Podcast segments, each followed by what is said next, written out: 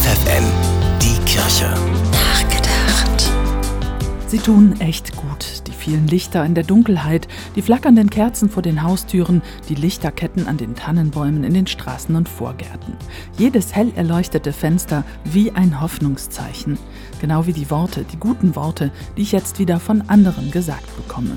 Pass auf dich auf, bleib gesund und zuversichtlich. Schöne Adventstage noch. Frohe Weihnachten. Viel zu lange schon höre ich andere Worte.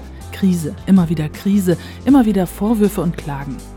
Ich möchte das alles nicht wegwischen, aber ich merke, zum Überleben brauche ich in dieser dunklen Zeit auch schöne, aufbauende Worte, die meine Gedanken in eine gute Richtung lenken.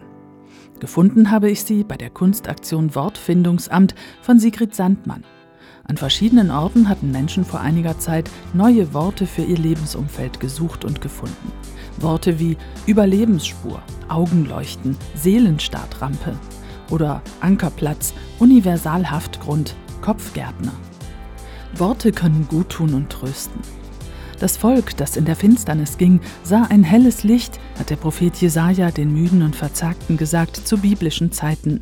Über denen, die im Land des Todesschattens wohnten, strahlte ein Licht auf. Wie für uns heute ist das gesprochen, sagt den Verzagten, fürchtet euch nicht. Die Ordensfrau Edith Stein hat einmal gesagt, je dunkler es hier um uns wird, desto mehr müssen wir das Herz öffnen für das Licht von oben. Ruth Beerbohm, FFN Kirchenredaktion.